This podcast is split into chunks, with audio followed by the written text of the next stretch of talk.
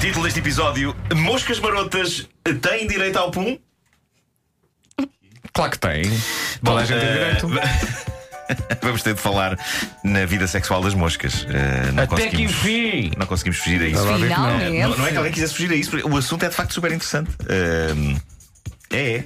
Cientistas do London Imperial College fizeram incríveis descobertas sobre a intimidade das moscas. eh, descobertas essas que eles estão a tentar adaptar à espécie humana. O que eles descobriram é que quando estão com uma tremenda urgência para acasalar e quando a excitação sexual das moscas eh, está ao máximo, eh, na companhia de moscas do sexo oposto, as moscas tendem a desligar a sua necessidade de dormir. Isto é incrível, ou seja, vamos supor que uma mosca está cansada, não é? É o fim do dia, a mosca teve um dia super ocupado, muito voo para fazer, muita fezes para comer. Ah, se por acaso essa mosca, vamos supor que é uma mosca macho, se essa mosca macho, no auge da sua necessidade de sono, ah, tem. ah, encontra uma mosca fêmea, ok?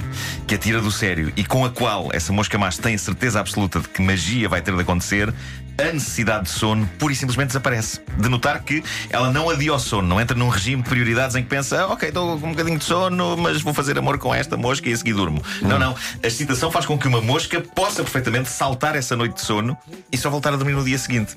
E agora os cientistas estão a estudar em que medida é que isto pode dizer alguma coisa também a outras espécies como nós. Será que o sono é realmente tão indispensável à vida como se diz?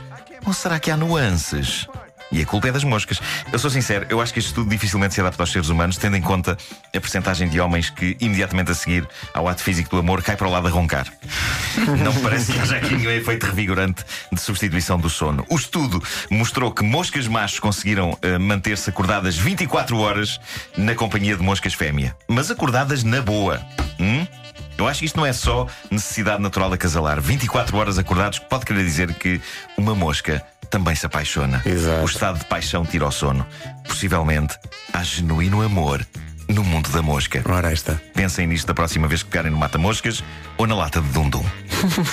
Bom, eh, de Berlim chega uma comovente notícia sobre um passo notável dado em direção à liberdade dos cidadãos de levar a cabo situações que em muitas sociedades ainda são consideradas tabu. Naquilo que é uma grande conquista civilizacional, um tribunal acabou por reconhecer o direito de um cidadão de soltar gases em público. Ora bem. Pá, história a ser feita, meus amigos, história a ser feita. O que aconteceu foi que, em fevereiro de 2016, um homem em Berlim foi abordado pela polícia para uma identificação de rotina. Pediram-lhe a identidade, ele deu, nada de problemático aqui. A questão é que, enquanto os polícias lhe faziam a verificação dos documentos, o homem, identificado na notícia como Christoph S., o homem terá libertado. S.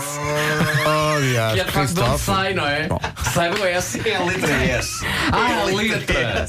Ok, ok. Disse em voz alta, pensei Sim, de sim. facto. De facto, há coisas só quando a pessoa lê Exato. alto. Bom, eh, o Christoph. Was ist das,